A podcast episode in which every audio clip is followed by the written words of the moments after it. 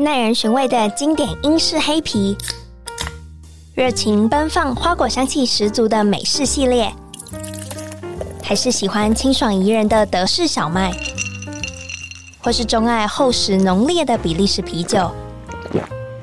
欢迎收听深饮啤酒，陪你探索来自世界的精酿啤酒。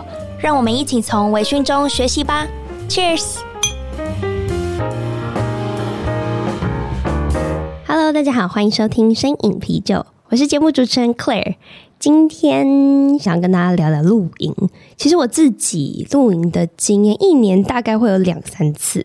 然后因为我有个朋友，他非常喜欢办这种每个月会去，就是采一个很知名的露营景点，然后他也会全权的帮我们准备的非常完善。就是其实基本上我们就是有一种类 camping 的感觉。当然我们不用住什么超级豪华，有冷气啊，有床垫的。可是他都帮我们把所有的设备准备好，我们只要去山上，然后开始搭棚，然后连料理。我们都不需要费心，然后就这样子两天一夜就这样子过完。那我一直觉得，哎，这样子的露营真的算是露营吗？还是其实要像就是好像准备了某一些东西，可是你要一直去面对这些不确定性。今天就邀请到我自己，就是最近非常喜欢的 YouTuber 哇。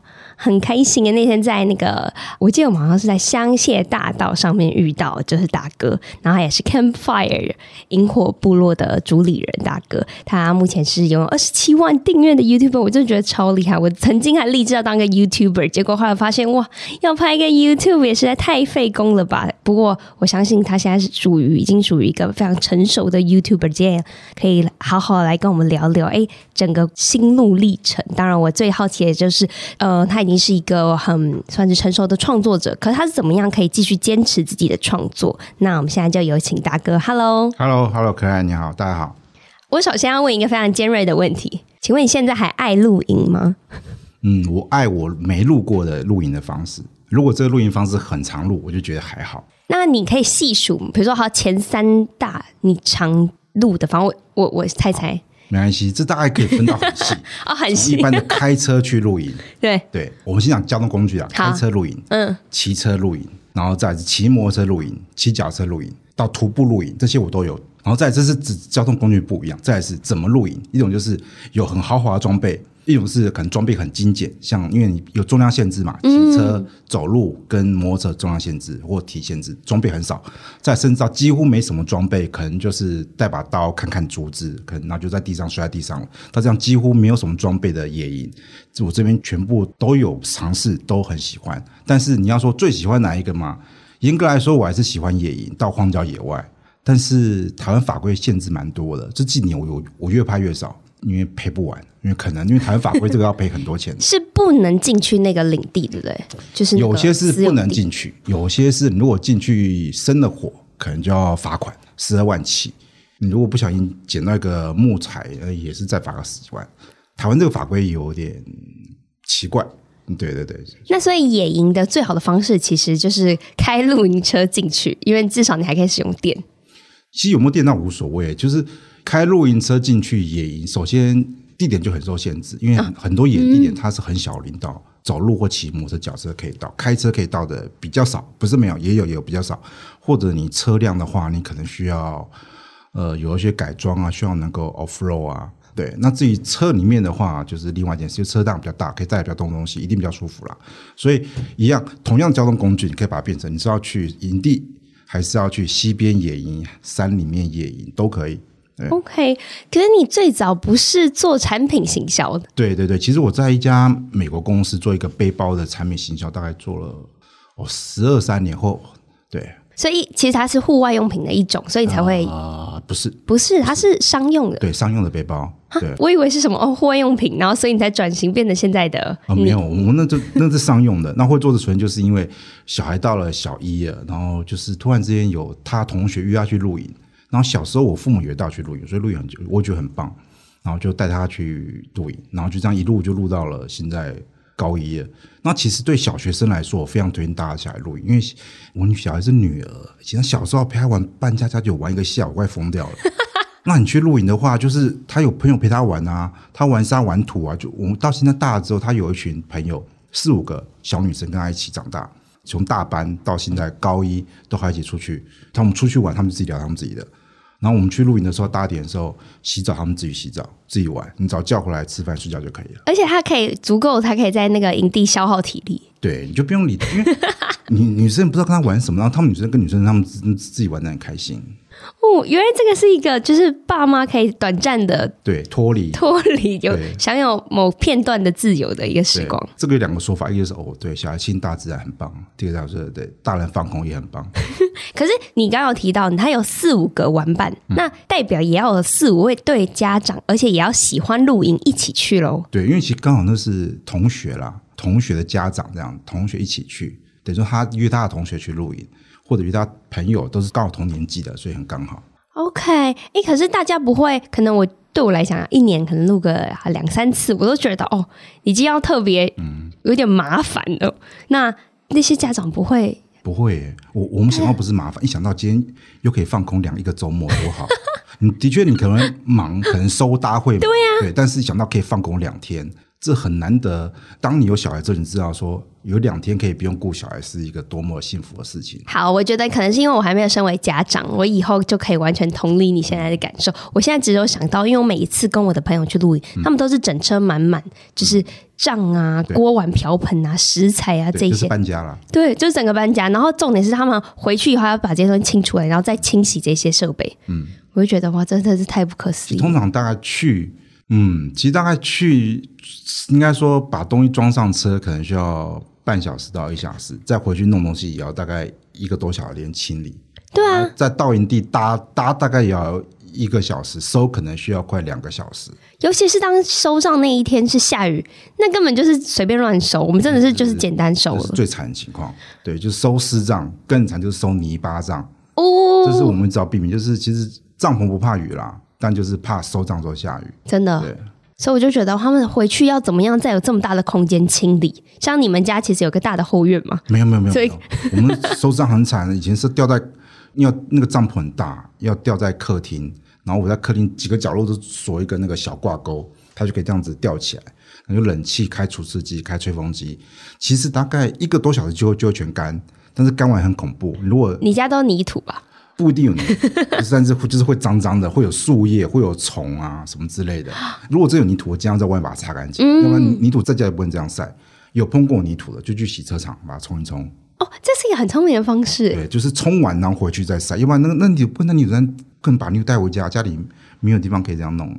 真的哇，那这样子的话，我觉得你也是从这经验中学习。因为一开始的话，你可能我觉得大家去露营一开始可能就没有想那么多。对，所以我们一定要看气象预报。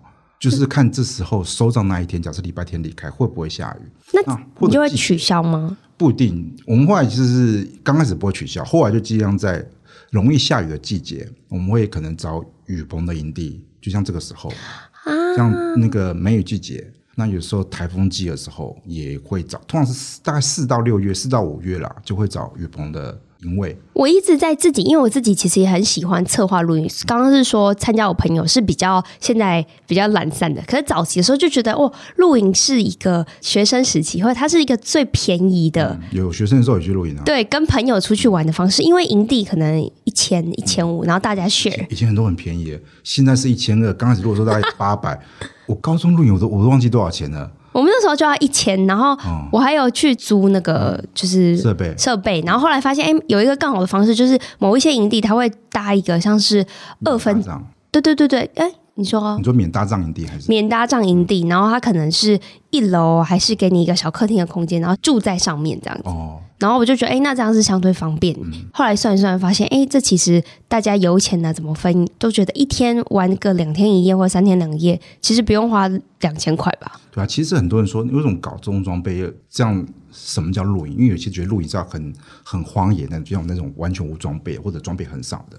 但其实现代人啊，主要露营就是因为家里没这样空间嘛。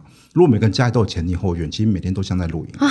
如果家里每天后面都是鸟叫声、蝉叫声，那个白鼻心在后面跑啊，猫头鹰叫啊，那其实每天像露营啊，其实不太需要露营了。但是只是就是现在人大部分没有这样环境嘛，你可以跟一群人到一个这样环境，这样野外环境，那其实就很放松。嗯，那你对于你来讲，你觉得露营什么样的环节是你最喜欢？虽然你已经录过千千万万次，我可以先跟你分享我的。嗯，其实我最喜欢的露营环节是。晚上大概半夜两三点，大家可能因为我们都难得去嘛，就会喝酒喝蛮晚，然后可能三四点起来去洗手间的时候，就看到满天的星空。嗯、然后有时候可能就算没有星空，只有你一个人在那个环境里，然后全整个世界好像都突然凝结了，我就觉得我好喜欢那个感觉。虽然隔天很累，我也差不多。真的吗？应该我后来去演一部分就是觉得，其实跟一群朋友去露营啊，很多事情要忙。嗯对，忙着吃饭，一起喝酒，然后煮完菜大家里吃，其实有点慌乱。但其实我一个人顾自己可以顾得很好，但是你要顾家人或顾朋友，要跟朋友当然很开心啊。但是毕竟也还是大家，有时候你就什么时候不想做嘛。你在朋友面前，你你很难说这样子放空发呆，也不太好意思嘛。但是我一个人去露营，你就可以下午就是看着夕阳，就是发呆一整个下午，然后晚上就看星星，就这样躺着或坐着。你可以什么时候不用管，什么时候不用管别人，就是一个人露营很棒的好处。那团体露营就很难这样做了，人家觉得有点孤僻，这个怎么不太好相处。而且我觉得团体露营有一个 bug，我其实没有很喜欢，就是你为了不尴尬，嗯、你必须得要一直找话题。嗯，有时候我就觉得，哎，好像我不是已经来放松，我好像还是得要啊来 social 一下。嗯，不然大家会觉得，哎，你怎么不一起参与游戏啊，一起聊天呢、啊、的这种感觉？对啊，其实这个主要是因为有时候朋友还不太没有这么熟了，对不对？当很熟之后，我都是像我现在录音，就是一个人在玩火，就是一个就是一个生的火就看着我，当他们知道我真的我是真的不是无聊，我就是喜欢玩我看火，他们就会喝他们酒玩我看，或者就是一起一起喝酒，也就跟我一起在那边就看着我，就不会讲太多话，会讲话，但是不会刻意讲很多话。我自己有录过最。惊悚，我觉得很惊悚的露营是十二月的，嗯、大概海拔大概应该哎是一千一千多，哦，很冷，超级冷。我重点是我以为我准备很周全，我还带家里盖的那种厚棉被，有塞棉被的，然后电毯，嗯，可是还是超级冷，冷到我没办法。有电毯通常是 OK，因为通常到这么冷啊，是背会冷，因为我们在家里只有冷过上半身，从来没有冷过背。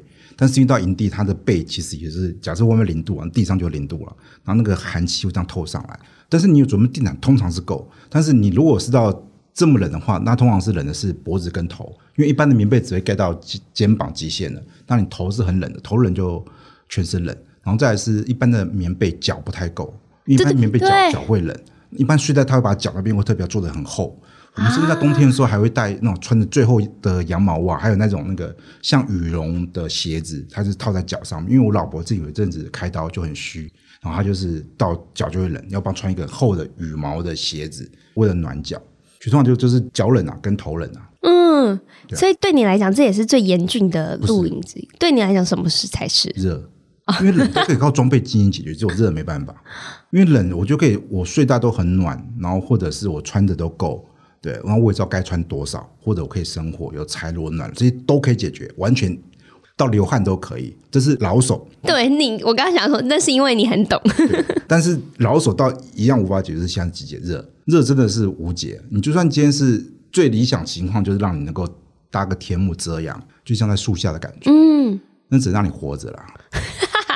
你只能你你要说它让你凉快嘛？除非到高海拔，但是因为高海拔营地没有这么多。可是我记得我朋友曾经有在露营的帐篷里面放一个很像是抽风扇吗，嗯嗯，让那个整个循环可以变好。那个是没有什么用的，因为我没有实际在那边睡过了。秋天可以啊，冬天也可以去，就就那夏夏天不行，吹出来是旋风烤炉的概念。那那里面晒那非常非常热的，所以夏天就是一个一个布，然后架得很高，然后有一个遮阳空间，就靠。外面的风或者靠风扇吹自己，但最理想去高海拔了，因为台湾有很多高海拔营地，但是不多，就福寿山啊、五岭啊，还有像靠清境那一带，但都都很远，所以你不太可能一天到晚去这样营地了。嗯，请问一下，高海拔的高有多高？如果台湾的营地啊，其实一千多就算高了，一千以上就算高了。哦、对爬山的人而言，他感觉两三千才叫高，但是两三千营地太少。所以对露营一般的营地一千就算高，像我上礼拜去一个一千三的营地，然后在那个新竹鸟嘴山那一带，那也是很多人去那爬山。我们去那边一千三，但是晚上就是要穿个薄外套，然后睡觉的时候还是要盖睡袋，非常凉的。但就是因为它是一个树林，只有树下就天堂了，太阳下就地狱，就是差距非常非常大。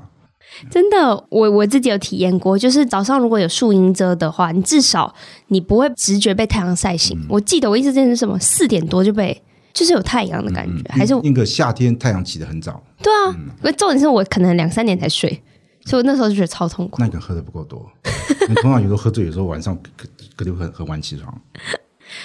对，那除了聊露营之外，其实我也蛮想跟你聊关于创作者这件事情。嗯、请问当时候，就算你女儿非常喜欢露营，怎么会开启频道啊？可能做生活记录吗？还是怎么样？这个应该说会做露营的原因，是因为我当时对传统的一般那种开车子搭帐篷露营有点无聊，我想野营，嗯、就是去荒郊野外野营。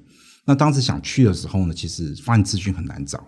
对，那我觉得那甚至有人说，就是我后来上网查，就是刻意是不跟你讲。他觉得是秘密，每个人都想自己的一个小空间，只有少数人知道。那我就觉得那不行，那我，我这个人其实蛮叛逆的，你不跟我讲或查不到，那我就自己找。然后我就想要去野营，这是一个为什么想野营的动机。那为什么想拍野营？其实我当时当时在一个就是那个公司上班，然后我当时大概做了十几年了，其实本来卡到一个我觉得很。还不错的位置，当时就负责他的亚太区的行销，就每天就是去日本、韩国，然后香港、中国，就是轮流跑，然后后来去新加坡、马来西亚，就轮流看美国家市场，然后看需要做什么帮忙啊，需要做哪些事情做宣传啊，做行销啊，觉得哎这很棒啊！而且我当时做的时候，我的我我的老板可能是印度人或者是新加坡人，然后可能总部在香港，那我在台湾，所以其实很自由哦，嗯、做的事情就好了，对，我觉得很棒。然后突然之间，其实当你在一个太好的位置的时候，你会忘记危机，你就忘记哎，其实这个位置你能你能做多久？很多人想干掉你，或者你可能你不上去，你就就得下了，或者你可能在这么好位置的时候，你是不是该持续找其他工作啊？因为这时候可能大家觉得你不错啊，或者你可能要持续进修啊。其实当时只能说我过太爽了，都忘记这件事情了，对，觉得好像哎，这位置好像没没什么可以取代的。然后后来其实当中历历练了几个新加坡老板啊，然后可能马来西亚老板，然后印度老板，他觉得这样没有问题。然后后来一个那个香港籍的这个主管，他就觉得不行啊，为什么要让一个台湾人做这事情？而且他也在台湾，为什么不来香港了？就刚开始还好好的，后来就开始觉得数落你。刚开始因为刚开始还蛮乱，就做很多工作。然后后来也也蛮有趣的，突然之间哎，有认识蛮晚之后，哎说哎好，我们现在终于请到多点人了，然后请两两个在香港，你就叫我去香港。帮他们那个圈一下，告诉他工作该怎么做之类的，好，那我就我就过去了。对，实际上是一个鸿门宴。你过去之后呢，他先第一天是我们这样子花一整天把他工作交接，因为我当时做很多人的工作，因为当人人有些人走掉了，就都、嗯、都交会之后呢，交到资料，甚至把以前工作资料哎都都转给你了。然后隔天再就开始数落你不是啊你，你你我们现在人都到齐了，他就他就说他要把那个我觉得最晒的最差的工作留给我做，说不要。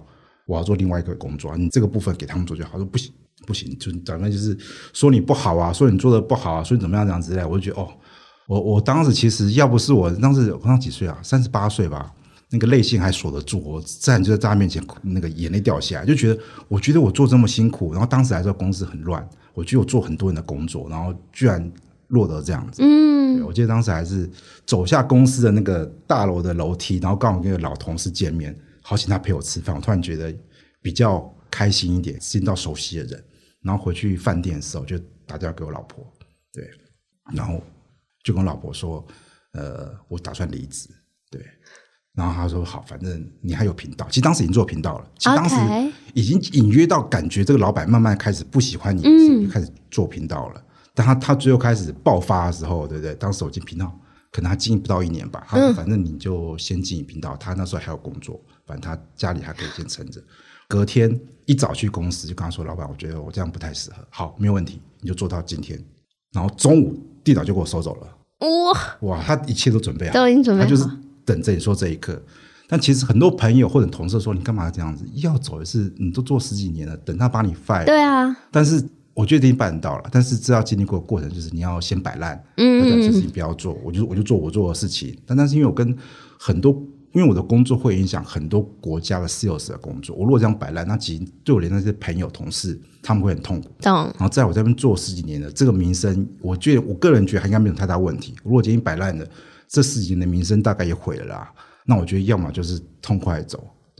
所以后来你就开始经营频道，可是请问一下你，你刚开始经营就是你说以野营为主，嗯、可是你后来是怎么样就觉得，哎，我要设定一个我的频道的方针吗？还是你其实你也是边做边学，边做边学？其实第一年大概是市场评估，因为我做行销，所以先到底评估露营或野营这个市场有多大？其实这个我也不确定。我本来这个计划是先做一年看看。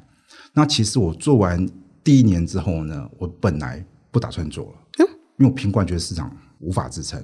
我当时其实做的是野营，甚至露营，野营带点露营，因为我觉得本来是想做露营，但我市场评估觉得露营这个市场太普通了，我自己觉得太普通，就是每个都能够露营，露营不是一个门槛高的事情啊。对，那我就这样做野营，门槛高，但可能受众小一点。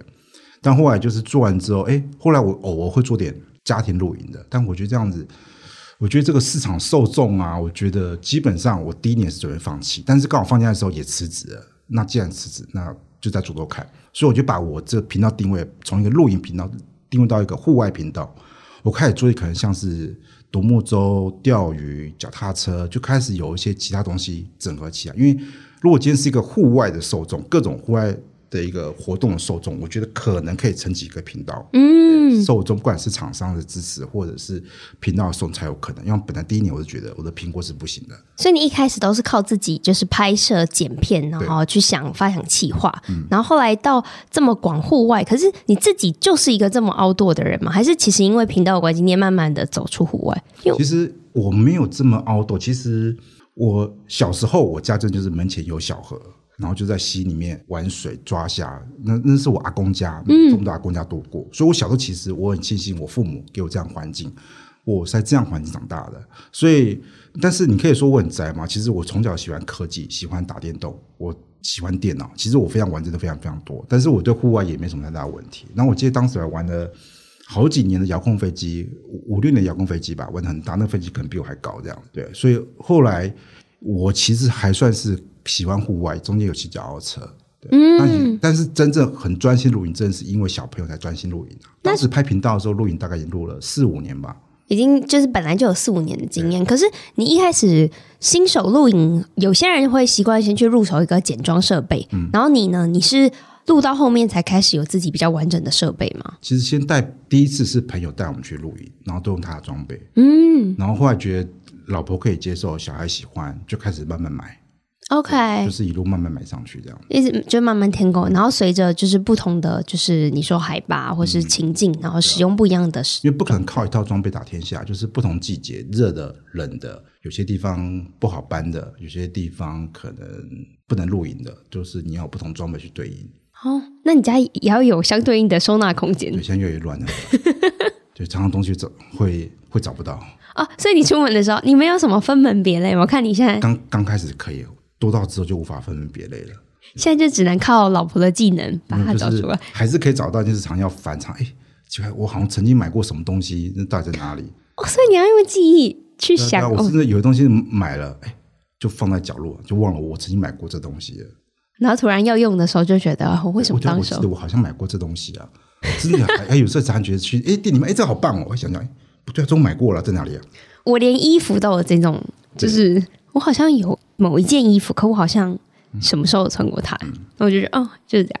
那嗯、呃，我刚刚想讲的就是你后来开始一年之后，你开始继续经营，嗯、那你觉得哪一步或是哪一个 moment 是你的算是起飞点好了？起飞点哦，其实我也有点忘记，应该说忘记哪一个 moment。但其实我刚刚的确八成是拍野营为主，然后慢慢的频道开始缓慢的成长。嗯，应该说，但是其实初期来说，它都是亏的啦。其实我当初是觉得，我这样赚这个钱，你那个广告费啊，我去麦当打工可能做更多，因为其实公司很长。但其实我觉得做创作者做频道来说，其实就像在开公司了，你一定要有热情。我是这样跟大家讲：第一个，你做任何频道，你需要有一个你会的东西，然后再加上观众要想看什么，再来是你的热情或兴趣，这三个点一定要至少要两个才有可能。举个例子，你会不会录影？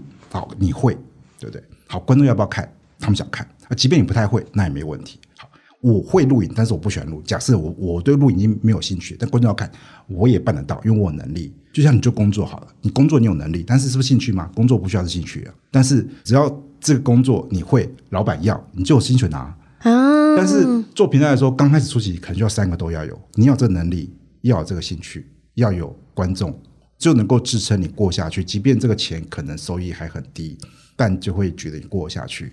那对于你来讲是订阅数吗？还是观看人次？就是在在你那时候缓慢成长的过程当中，什么？其实还是观看人数啦。哦，因为其实订阅无效啊，因为其实真的订阅只是让不了解频道的人可以快速了解它大概是一个什么规模，对，但是观看才是影响你，不管是广告收入还是广告商或者是那个厂商，他们还是看的是那个观看数。嗯，但这个这个其实也也很现实啊。那至于怎么操作，我觉得以行销上来说，其实这每一段像是一个乘法啦。那很多人他可能做了很多，但某一步错是零，乘下就是零了。就是你会做什么事情？一样回到刚刚的，你会录影，好，你有兴趣把它拍下去，你会不会摄影？试完之后你会不会剪辑？剪辑完之后你会不会 po 上社群？设定对不对？封面标题，最后才变成观众看不看得到，跟愿不愿意看下去。到中间有一段你完全做得很不好，成下来是零，那就失败了。哦，我就是这是我觉得比较难的部分。但通常你可能至少这一段里面你要会几段啊，然后剩下可能可以自学或者是请人家帮忙。嗯，但如果中间段你可能觉得这无所谓了，假设你拍得很好，你封面就随便做，那完蛋失败。都不会拍这点，反而还好。其实有些其实拍的随便也 OK，对啊。就像你说，有大家有新手 credit，就是新手好自然哦。哦，不是不是，就是你如果长得漂亮就无所谓。哦，然后像 是对像这种大叔就只能靠画面的，对啊。没有啊，还有靠整个视觉。我觉得你在长进上面，可能到后期我看的比较是新的影片，我都觉得哦，如果是以一个不是要完全 a hundred percent focus 的话。你的频道是我会悠闲，比如说在吃饭呐、啊，或是你就是不想要再有更多太多的资讯量的时候，我是会选择你的频道看。可其实关于拍摄这部分，其实我现在最近一直在努力拉低摄影的规格。怎么说？因为其实当你太专注摄影的时候，就会失去这个乐趣，或者跟你去的人会很痛苦。哦，因为刚开始你可能会有，我就有点像是那个超额工作，你明明其实这样子，你只能做到八十趴的摄影的精力，当你可能希望太希望影片太好，你花一百二十趴，那会消耗。这可能短期之内可以，可能第一年可以，第二年可以。我看很多到最后，其他都自己都受不了了。你到底是在当摄影师，还是在录影，还是在拍摄影？我有没有讲过这种话？你到底是来 enjoy 我们的饭局，啊、还是你在拍的？对，那有时候我自己一个人去的时候，我自己一个人拍多少都无所谓，那是我的体力嘛，我的精神嘛。嗯。但刚开始有，刚开始拍的时候，你有热情、有兴趣了，哎，没有这样拍过，好好玩，因为我很喜欢摄影。可当我其他人加入之后，哪怕他是我家人，我我自己累可以，我不能让他们累。那所以顶多就是好了，怎么日出啊、黄昏啊、星星啊，我早起我晚睡我可以。但有时候可能大家吃饭吃好好的，你要拍他怎么样，这对他们也不公平、不健康了，对吧？因为频道是一个很长期的，你每次都这样搞，那大家都累死了。OK，所以你才会有切分，说今天是 for fun 的录影，嗯、今天是摄影的，对，就是来工作的对录影形态。这也是我慢慢学习啊，感情就一定要拍到什么画面，现在无所谓，就手机，甚至我刚才都用单眼，我偶尔我可以接受用 GoPro 或手机的画面，随便的。对，其实我觉得可能是你太有坚持。对，其实不太必要。这是我刚才讲那个，其实手机也可以。像我频道没多久就坚持要全程用四 K 就拍摄，因为我因为我自己看我的影片我会用，或者我自己就有习惯在家里用大荧幕大电视用四 K 看 YouTube，看多国外的各种影片、风景或者怎么旅游的。我可以接受这样规格了，我已经被养坏了。我没办法接受我的影片不是四 K，嗯，但四 K 有没有必要？完全没有必要。对，但是对我来说，它是一个花钱可以解决问题，就不是问题。因为四 K 好，摄影机就买上去而已。我并没有因为拍四 K 要多做什么事情。那四 K 剪辑储存麻烦，就电脑买好一点。它对我来说剪辑数是一样快的，但这部分是我觉得是 OK 的，因为我觉得我我希望我很多我的影片，其实到很多年之后，两三年前的影片，到现在都观看都在成长。所以，我希望说，也许这种影片现在拍到几年之后，大家还看，并不是觉得这很旧的，看起来画质很老的。对，哇，因为我觉得你这样子的细部的坚持，其实是原来前面不知道为什么，可能是你自己的坚持，可是到后来其实是还有延续性的。对啊。因为我我自己是主持 podcast，毕竟我是一个半途而废的 YouTuber，就是我觉得 podcast 就是因为我也对声音品质很有要求，所以最早我们就是在专业的录音室录制，然后请专业的剪辑师，然后其实一直都不知道为什么要就是做这件事情，可能一开始前期的收听量也不是说什么很很好的数字，可是随着就是到现在可能快要三年。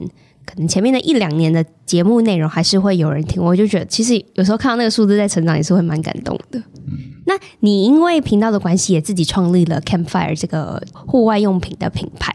我想请问，当时候是因为觉得，哎，市售的某些产品不是你自己最喜欢的呃规格吗？还是形式吗？所以才有这个发想？还是单纯希望可以作为一个创作者，希望呃流量可以变现嘛？蛮蛮直观的。其实本来是这样子，当时我其实本来偶尔就会有一些商品我觉得不错，嗯，那其实想跟他做联名开发，或者可能就是哎，这是就算是真的，我觉得不错，其实什么都不要做，就像是呃 Can-Fi 的选或者是达哥的选物这样子。然后慢慢的，其实中间呃刚好刚好去露营店的时候。那看到有一个厂商，他他做个帐篷，哎，帐篷很棒啊！但我说，我就我就很，因为刚好是厂商嘛，那我我我我这个没有很客气，哎，你你为什么不这样做嘞？为什么我真不改改一下？为什么这样子？因为其实我在看每个商品的时候，因为我自己做产品行销，我现在工作其实也也做产品开发，其实我看每个商品都会觉得说材质优点、缺点、价格、困难点、市场，我都几乎都这样看。每个差不多这样看，他为什么不这样做？一种好处跟缺点，我都我都是这样做评估。甚至我其实看每个东西都都在想这个事情。那对我来说，这是一个专业，跟同时也是我的兴趣了。对，所以我就问说，那怎么不这样做？然后他哎，对啊，对，为什么不这样做？他们就聊一聊。那然后他们说，哎，这样好，那我们干脆一起开发个东西，他们可以帮我去做克制。那其实我中间发现问题就是说，我自己以前在一个很大的品牌，其实品牌商到消费者有一个很大的鸿沟，算是一个。中间你看，品牌商要卖给代理商做进出口，代理商要卖给店面经销商或网购做销售，然后就再卖给消费者。为什么需要中间某一段？中间每一段卖的就是资讯落差。嗯，最末端单知道消费者要什么，他不会跟你讲。代理商知道他有哪些客人，但他也不跟原厂讲。就是如果都跟你讲了，我就自己卖了，代理商自己卖了。嗯、但是呢，就导致原厂在开发品牌商开发东西的时候，很难知道第一线消费者知道什么。虽然可以做一些可能市调啊、调查，可以，但是还是有点距离，因为中间故意让你不知道对这些层级。但因为我自己算是一个使用者，我知道使用者要什么。同时，我也因为我自己学本科学机械，我知道基础加工加工方式。那我自己在背包产业做这么多年，所以在这纺织业、裁缝材料上面，我也都大概了解。嗯、我觉得说，那你为什么不中间做？那我就跟他说，其实你这样做也可以，甚至最理想情况就是改个设计，成本不增加，功能更好，甚至可以更便宜都有可能。那就也因为这样，我可以建议，如果厂商就愿意帮我做。那做完之后，其实本来厂商很有趣，说啊，对啊，反正你有兴趣嘛，就合作看看。因为他们有看我频道，也喜欢我。我觉得可能卖个几十件应该是差差不多了。我们为了你，我们这样子就是玩玩看嘛。嗯，他他们也不，他们订单这种千为单位的。他他们他们根据其实正常情况，他们不会理我，他们纯粹就是喜欢我。那也因为这样合作呢，我们就开发了第一个帐篷商品。那一开发出来，其实我们所有人都吓到了，因为当时我们做了一个。调查吧，就是哎，我们开发出来，然后后来哎，大家看有有多少人要买，然后调查完，我记得当时应该是五百，嗯，那就算除以二有两百五，嗯，以一顶帐篷两百五除以二是两百五顶，那也是非常非常夸张的数量。我们本来他讲说啊，四十顶随便做做出来，然后突然到两百五的时候，哇，他们厂商也吓到了。然后这时候我会觉得，哎，这样看起来好像是可以发展成一个品牌，可以做我心中想做的东西。因为其实中间我跟一些厂商合作过一些产品的时候，发现那毕竟是人家东西，嗯，我其实没有太多的掌控权。即便我觉得这样不好，但是我也不能完全改，我就必须要接受它。或者销售、客服上，我都必须要接受能这样做东西。那其实我自己也做在品牌商做这么多年了，我也希望它能够做得更好了。我也不希望这是一个网红品牌，我希望它是一个正常品牌。何谓正常品牌？就是网红品牌，大家觉得哦，就卖少量哈，这个买的不方便，甚至也没有种。客服，人家问你的时候，我来回。就像今天，如果正常品牌可能有专门的仓储、物流、客服、金流，这是很正常的。再小的公司可能都有这样做，但是一个网红他，我只有一个人没办法这样做。对，就像现在，如果这买东西有问题，我们有专门的客服人员会来处理，这是正常，这是对的。如果这你跟我买东西都是我处理，那代表这东西非常的不可靠。我只有一个人，哪天我跑都可以。那也是因为这样的，还想说开发。我心中想要的商品，因为其实我们看每个商品都觉得它只要改这么一点点就可以变得更好，为什么不这样做？对，那我就这样开始做下去了。对，我就觉得，特别是我现在其实东西已经买到很难让我有很兴奋的感觉了。以前东西每一刚开始买就每个都很棒，没有过，嗯、你都买过之后，怎么这个就这样做？怎么这不这样做？怎么怎么会这样子呢？我就想做一个我心中理想的商品。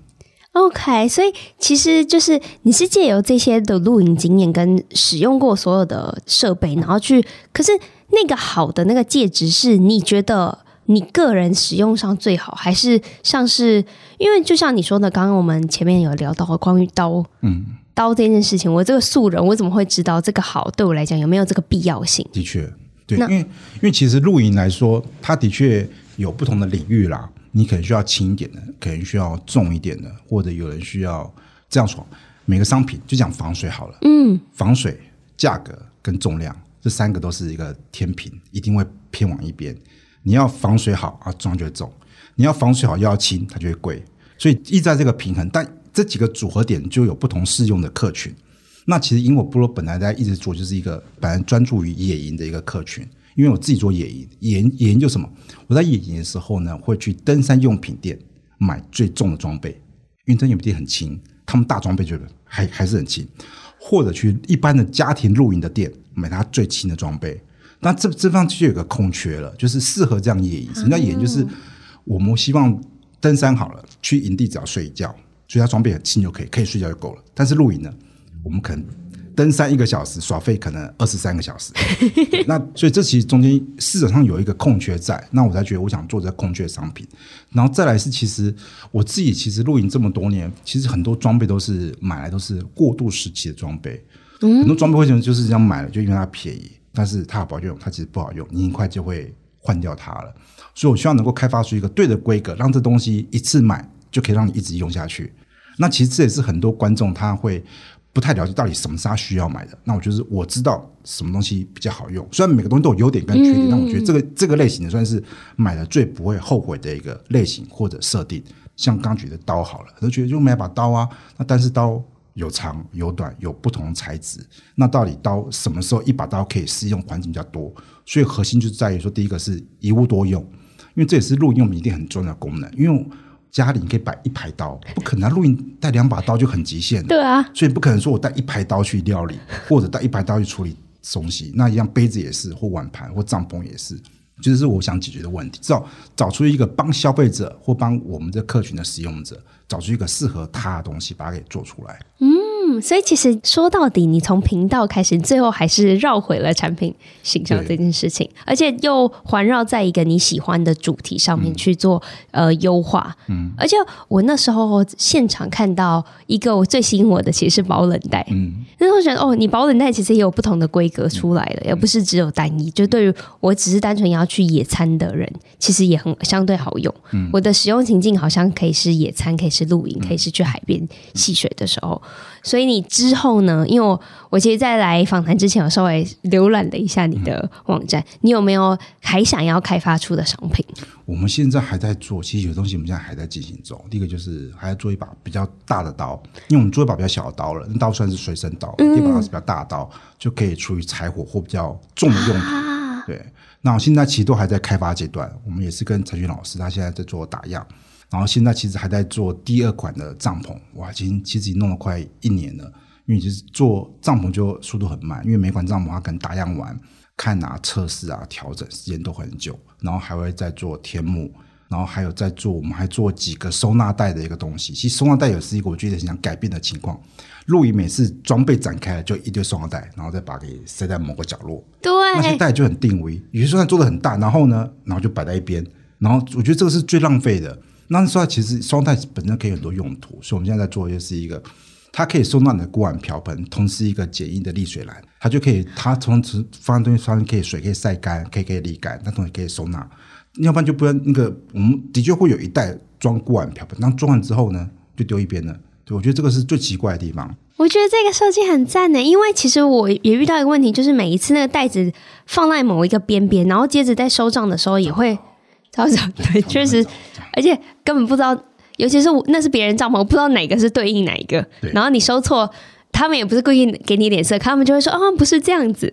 那我就觉得，其实我就觉得，哎，那这些袋子为什么需要呃，阴钉是放这里，然后线是放这个？为什么？我像袋子有它特别需要，它需要耐磨，需要保护，我保护其他东西不要弄坏。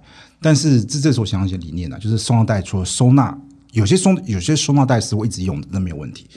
有些东西是到营地一拿出来，摔就丢一边的，那这个是要改变的。然后再来是有些产品是需要收纳袋去保护，我觉得这也不对。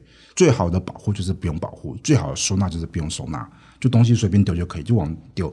有东西它这个做很脆弱，你需要袋子去专门保护它，那我觉得这样就让你露营很困扰。你可能觉得说，那就一个袋子而已，这样东西可能有几十个，那你这样搞很累。嗯，而且又回归到你刚刚提到的，其实露营应该要是以某一个单一产品可以最多元化去做运用，因为你真的不想要把整个家搬去对一千或两三千公尺的营地，好，如果大家有想要了解更多，就是关于 Campfire 商品资讯，其实可以在 Campfire.tw。好，我也会把这个相关链接放在节目资讯栏下方。其实，呃，今天跟达哥聊了那么多，就我对于露营突然有一种，哎，好想也试试看野营哦。嗯。那可不可以在节目的最后跟大家推荐，就是好办一两个好了。嗯。你觉得现在还可以值得去试试看的野营，野营的地方？对对对。如果想去试试看的话，我去过很多点，都还蛮适合。第一个是双溪，那么有一个乌山六十二，那么其实是一个收费营地啦，但是它其实只有收停车费。嗯然后有简单的厕所，那但是它靠西边，这时候季节去对还可以，然后有树，还算凉快。但为什么适合新手去？是那边比较安全，因为他们其实旁边还有那个农家有厕所，有什么情况至少可以有厕所可以上。因为对新手来说，其实那个随地挖坑掩埋上厕所，对新手来说是一个很大挑战。那边有厕所，但是那边如果觉得 OK 了，他在大概进到那个营地前大概一公里，路边有一个树林，我也去过，那边也很棒。也是一个树林西边，但是是那么就更野一点，马路边最安全，它不是很深山里面，就马路就个小小马路边，但是你就要练习能够自己挖坑掩埋上厕所，就是再稍微难一点点，又要循环经济啦，不可能一下都要在个荒郊野外，没有收讯，没有人，那这样子危险度太高了。嗯，而且我们也没有具备那些就是能保护自己的能力。对。也不算保护自己，至少要让自己可以在这个安全的环境。你刚刚讲的是没有做，还是需要保护自己？因为保护自己，因为会像我碰到很多蛇啊之类的，哦、所以你刚开始还要慢慢的，你会碰到蛇，知道怎么跟蛇相处，并不是要怕它，而是要跟它相处。对，哇，这整个的是眉眉嘎嘎非常多。对，你就一开始这样，假设你这一开始到完全没有的地方，那碰到蛇，那这个蛇可能有毒，你又不知道，你又被它咬了，那怎么办？所以其实刚开始你要慢慢去学习，因为这这些我都碰到过啊。你实在太了不起，我觉得这这中间可能还有太多的那个经验可以分享。对，不然下一次来我们来聊一集关于野外求生的。可以。好，这个我有兴趣听。不过大家想要就是呃了解更多主题的话，其实 Campfire 的 YouTube 上面，我觉得已经够多影片可以让你善用那个搜寻功能。我的影片多到我自己都要搜寻了。我也是用搜寻功能看的。对，我要我可能我假设今天我问问题，哎，有没有关于什么产品或关于什么东西，我要 Campfire 空格加那个关键字，才可以找那影片找比较快。因为我自己都是用电视看比较多，所以电视其实也很难有那种很完整的，就是影片目录。好了，那今天非常谢谢大哥，谢谢，然后也最后可不可以 call to action 给给你一些宣传时间？嗯，对，呃，Campfire 是一个专门为玩家想入门成为玩家的使用者所打造的一个品牌。所以，你如果你有什么商品是你觉得市面上不满意的，你可以留言跟我讲，这是列为我们未来产品开发。因为其实我们每个产品开发，我们都列会针对我们的使用者做问卷调查来决定我们开发的走向。但是，如果你任何的想法可以跟我们分享，我们都可以思考看看往这方向走，看有没有机会。哇、好赞，好赞哦！可以这样可以许愿。嗯好，那希望我有更多露营经验的话，我就可以提供一些自己的想法意见。那，呃，今天也非常感谢大家的收听。如果对于节目有任何意见啊、想法，也可以到啊我的 IG Drinkies 底线 Podcast 留言给我，或是在 Apple Podcast 或 Spotify 上面留五颗星给我，很需要大家的支持。那我们这期节目就到这了，谢谢，谢谢，拜拜。